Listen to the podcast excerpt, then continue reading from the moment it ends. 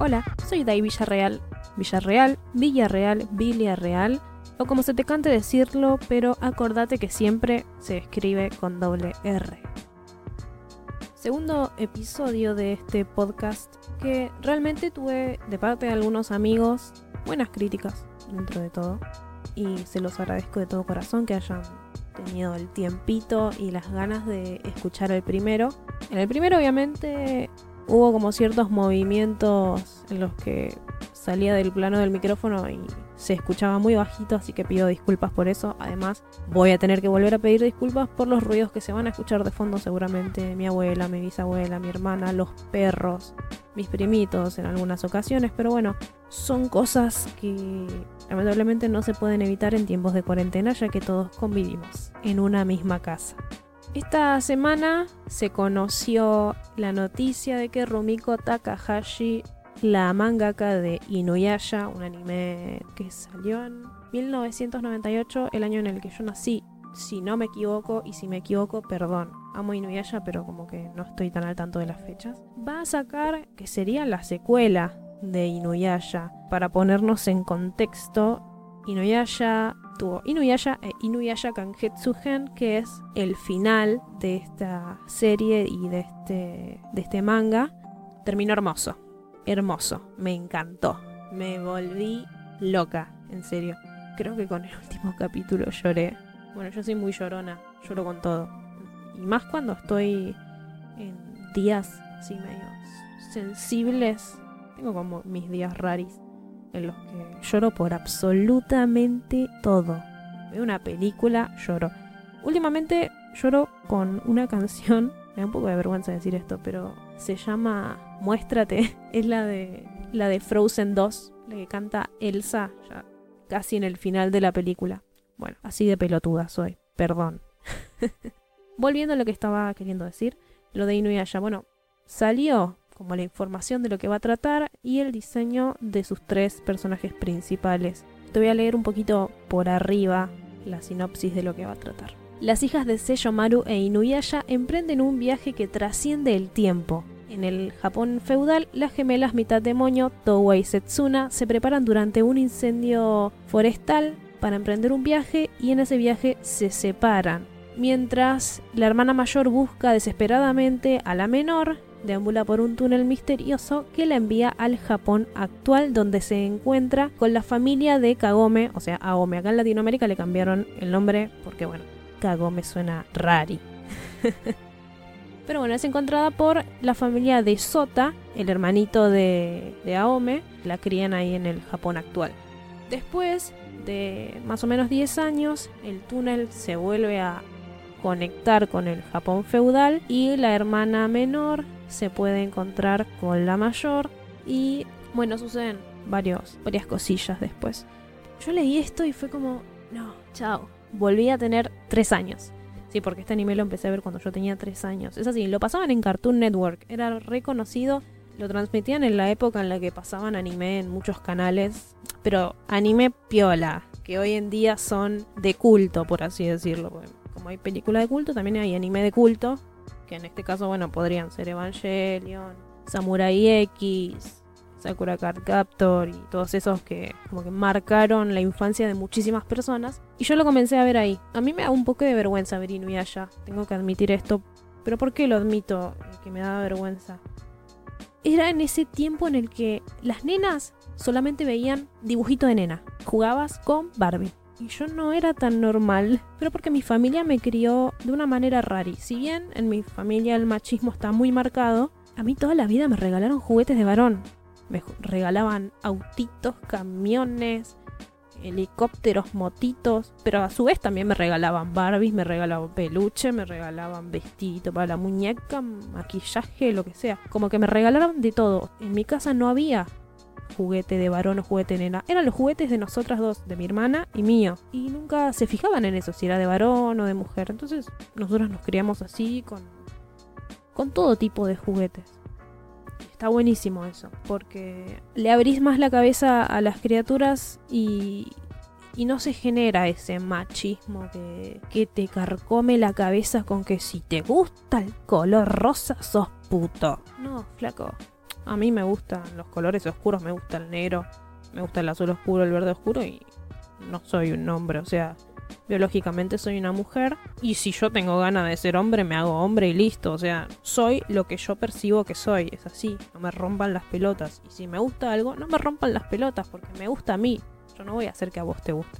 Pero ese es un debate muy amplio que podría llevarnos horas y horas y horas. Así que voy a retomar lo que estaba diciendo, que a mí me daba vergüenza y por qué.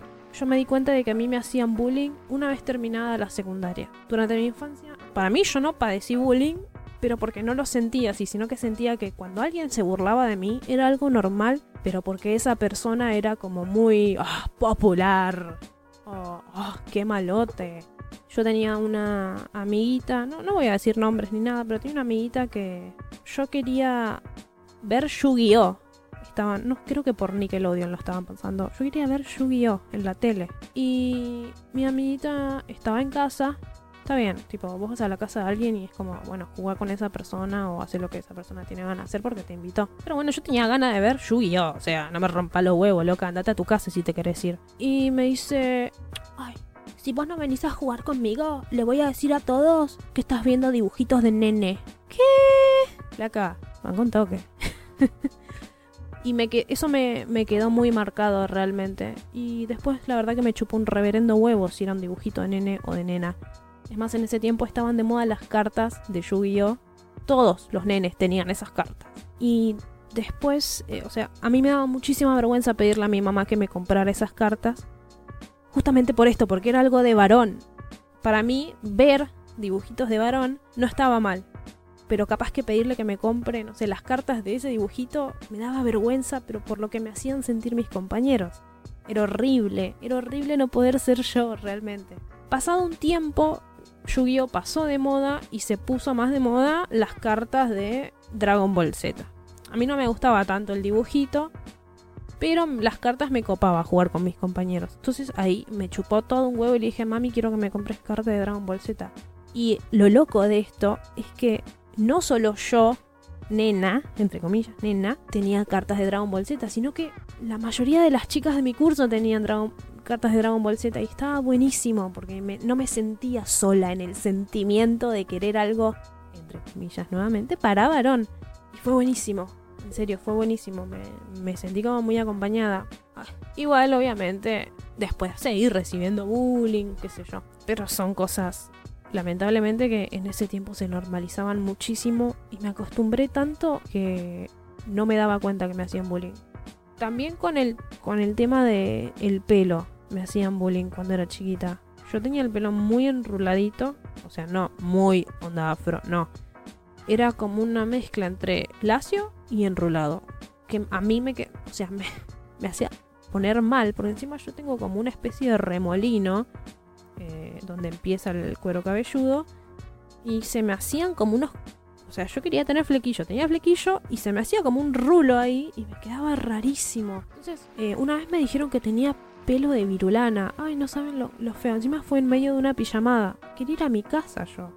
Pero si yo llamaba a mi casa para que me vayan a buscar, primero que a mis viejos me iban a recagar a puteadas, porque jamás tuvimos auto y tampoco plata como para ir a buscarme en un remis a las 3 de la mañana. Y además que después de eso, el bullying que me iba a comer, o sea, cuando volvamos al colegio me iban a decir, ah, la pelotuda que llamó a su casa para que la fueran a buscar, ah, sos una bebé. Entonces empecé como a interiorizar todo, no decía nada, no me defendía y lo normalicé por completo. Hasta que después del 2015 comencé a hacer cosplay. En 2016 dije, ya está, ya no tengo a más nadie que me rompa las pelotas, no tengo a nadie que me esté diciendo, sos una pelotuda. Solamente mi familia, ¿no? Pero bueno, mi familia es mi familia y lo va a seguir siendo.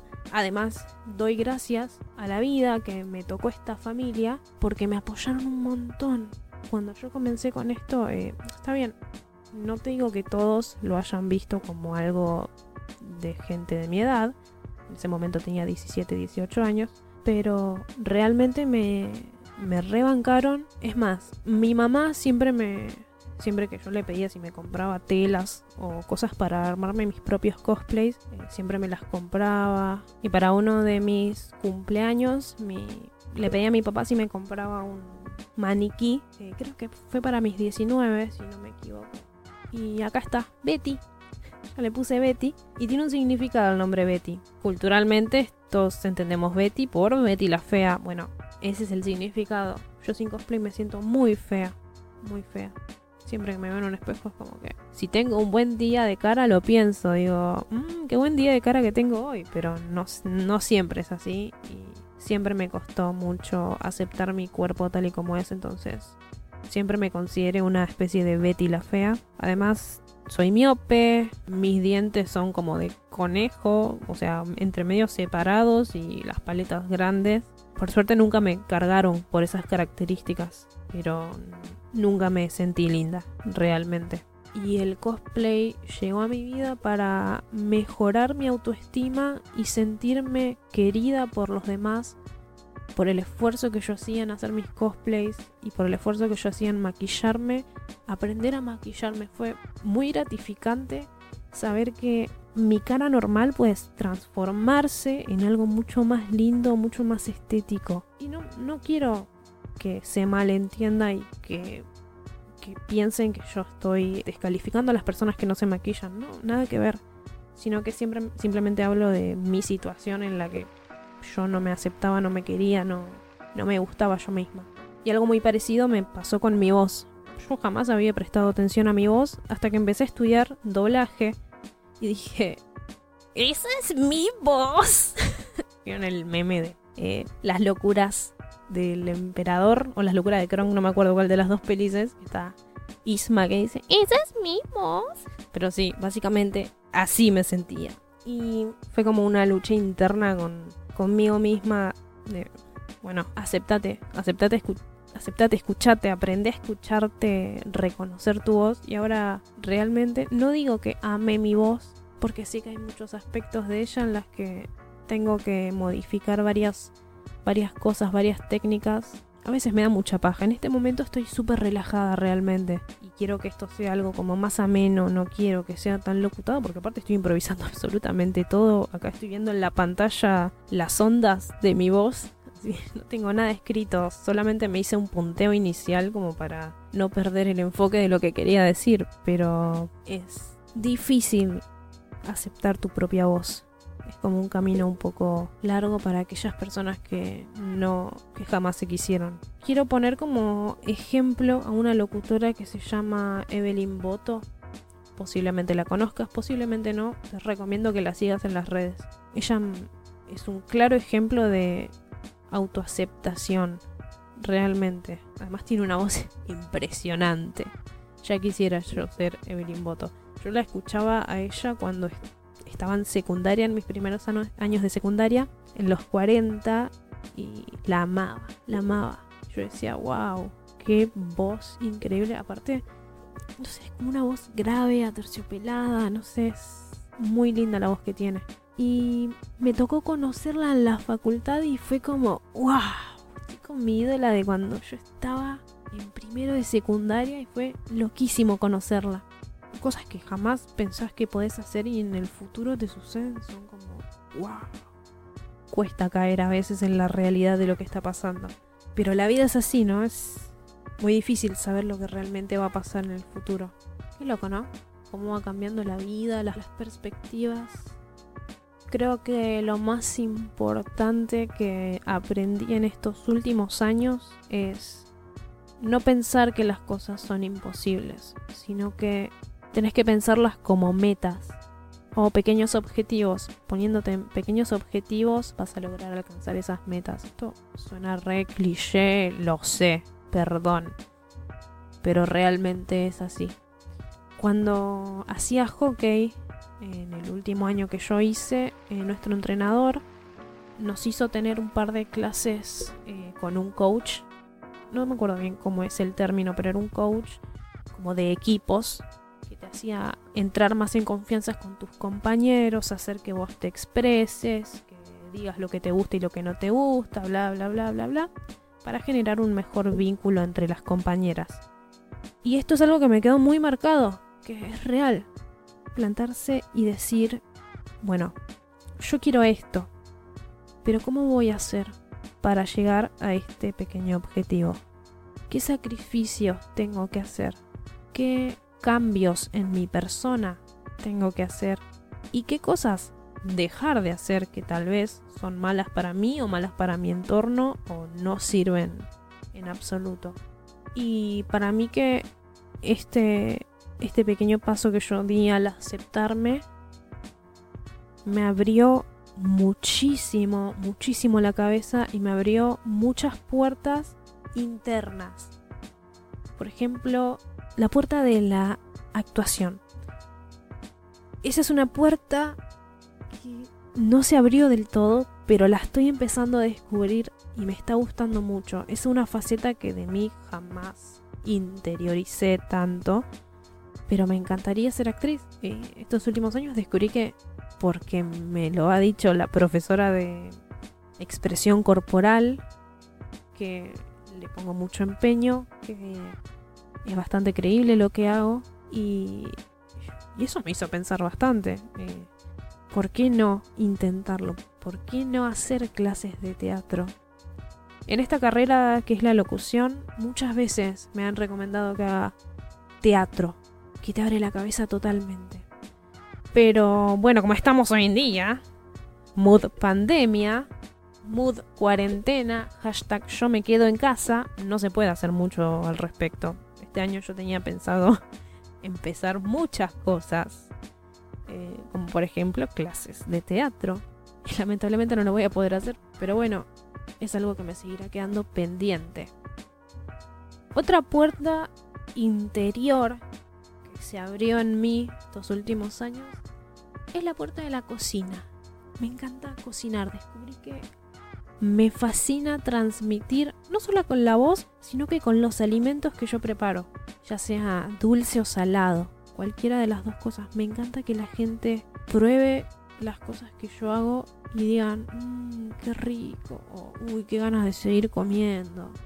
Me encanta, me encanta. Es una sensación indescriptible, porque la comida transmite emociones también cuando vos estás mal y cocinas, no te sale igual de rico que cuando estás cocinando alegremente. Me parece que es clave lo de los pequeños objetivos para cumplir metas, así que yo se los recomiendo a todos los que estén escuchando este podcast. Y ojalá, ojalá, ojalá eh, todos los sueños se cumplan porque realmente vale la pena intentar lograrlos me gustaría contarles algo que en lo que le estoy poniendo mucha ficha en este momento, pero hay algo que, que estoy implementando últimamente, que es no contar las cosas buenas que planeo hacer o que posiblemente me sucedan para no quemarlas y que no ocurran. Bien de yeta eso, ¿no? Pero realmente me viene funcionando y mucho. Así que si sale bien, en el próximo episodio seguramente ya les pueda más o menos contar de qué se trata, pero ojalá que ojalá que se dé. Nuevamente retomando el tema del inicio del podcast. Inuyasha. Una serie que realmente marcó mi infancia. Fue uno de los primeros personajes de los que me enamoré cuando era chiquita. Y lo sigue siendo, es el amor de mi vida y no allá. Qué triste que no exista. es una serie que la tengo en el corazón y que siempre que puedo la reveo porque me gusta muchísimo. Y si no la viste, tenés que verla. No puedes existir y no haber visto allá. Suelo fangirlear muchísimo con los animes, con las series y demás. ¿Qué es fangirlear? Te estás preguntando si no estás en el mundillo de los fandoms. Básicamente, a ver, unimos la palabra fan, o sea, de fanático, girl, de chica. Las unimos. Y creamos fangirlear. O sea, cuando te vuelves loquito obsesivo con algo, les doy un ejemplo. Dai, acá presente, el otro día cuando se enteró de la secuela de Inuyasha, la reacción fue como... Y bueno, nada, pasaron cosas. fuera de joda que soy. Soy una persona con emociones a flor de piel todo el tiempo. Lloro, río, pero me recago de la risa. O lloro mucho. Cuando estoy enojada se me nota. Cuando una persona me cae mal, me han dicho que se me nota muchísimo. Y cuando una persona me cae bien, también se me nota. Como que no hay grises. ¿Es blanco o negro? Siempre igual trato de remarla un poco porque en di- distintas circunstancias de la vida hay que caretearla para poder sobrevivir o para poder sobrellevar una situación que es un poco incómoda o convivir con personas que no tenemos ganas de ver más en nuestra puta vida. Es simplemente encontrar como ese equilibrio de poder darle la mano y no mandarlo a la mierda. Así de fácil. Aunque a veces no, no es así de fácil. Pero yo les recomiendo que respiren hondo, que exhalen y que piensen. A mí que me conviene tener a esta persona de enemigo o de amigo. Y no amigo íntimo, simplemente de contacto, por así decirlo. Hoy me parece que divagué muchísimo. Son las 7 y 9 pm. Lo vas a estar, este podcast lo vas a estar escuchando el viernes, si es que lo escuchas el día que sale. Pero bueno, la idea es ir sacando un episodio nuevo todos los viernes. Espero que escuches el próximo podcast también, que en los que voy a seguir hablando de ocurrencias, trivialidades y mucho friquismo. Yo soy Dai Villarreal y te mando un abrazo enorme, obviamente psicológico, porque de contacto físico ni hablemos. Arre.